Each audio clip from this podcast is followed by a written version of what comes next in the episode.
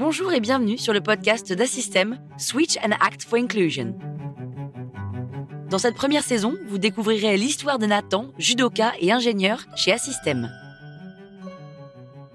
L'objectif ultime que j'ai, c'est les Jeux paralympiques de Paris en 2024. Et euh, pas seulement participer à ces Jeux paralympiques, mais de décrocher l'or, d'obtenir le titre de champion paralympique.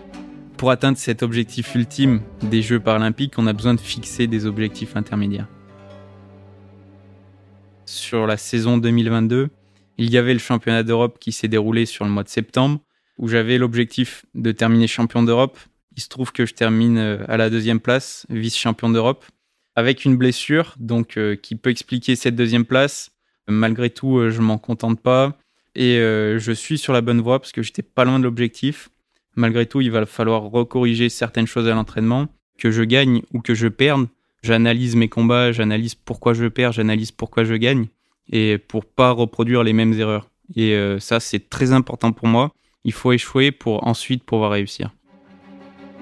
Cet objectif ambitieux de, de devenir champion paralympique à 2024, il peut être pressant. Et comment on arrive à, gérer euh, la pression de cet objectif? C'est en trouvant du plaisir dans la pratique sportive. C'est euh, aller à l'entraînement en étant heureux de pratiquer son sport. Quand on fait du sport à haut niveau, il est indispensable d'avoir d'être passionné par son sport. Si on n'a pas la passion, on va pas pouvoir travailler, on va pas pouvoir fournir tous les efforts qui sont nécessaires pour performer. Ce qui va nous permettre de performer, d'aller chercher des titres, c'est tout le travail de préparation qu'on va faire en amont. Et aussi dans la tête, c'est cette envie, c'est la fin d'aller chercher les médailles. C'est euh, les deux choses qui sont importantes pour atteindre ces objectifs. Pour moi, c'est important d'avoir un équilibre entre ma pratique sportive et euh, la sollicitation intellectuelle que je peux avoir. Ma semaine classique s'articule euh, autour de mes entraînements et autour de mon travail chez Assystem. Une journée classique, c'est un entraînement de préparation physique de deux heures, un entraînement de judo de deux heures. Et sur certaines journées, je vais euh, également venir travailler chez Assystem. Donc cette articulation entre mes entraînements et la sollicitation intellectuelle que je peux avoir en travaillant chez Assystem, et euh, cet équilibre, pour moi, il est important parce que j'ai besoin de pouvoir euh, évacuer, de pouvoir décompresser du sport. C'est un sacré challenge de réussir euh, à être performant dans, dans ce double projet sportif, professionnel. C'est vrai que c'est difficile d'avoir la vie d'un jeune de 25 ans. On s'entraîne beaucoup, mais on a également besoin d'avoir une hygiène de vie qui est irréprochable. Et donc, ça veut dire limiter les sorties, voire pas faire de sorties, pas d'alcool, faire attention à ce qu'on mange. Donc forcément, notre vie euh, de jeune, elle va être différente des autres jeunes. Mais je pense que c'est important quand même de garder un lien avec cette vie, avec ses sorties, pour ne pas exploser. Profiter de ses amis, sortir avec ses amis, tout en conciliant la pratique de haut niveau. C'est quelque chose qui est très difficile à faire.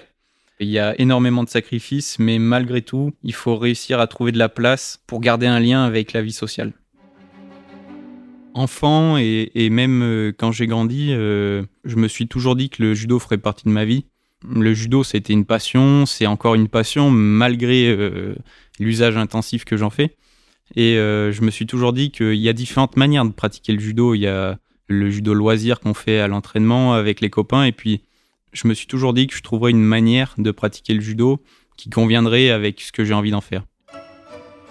J'ai du mal à me souvenir de ma première médaille quand j'étais enfant je me souviens que je faisais beaucoup de médailles et beaucoup de médailles d'or, donc j'étais très content de toutes ces médailles d'or. Et à l'inverse, dès que j'avais pas de médaille d'or, j'étais beaucoup moins content et euh, j'avais tendance à tirer un peu la gueule.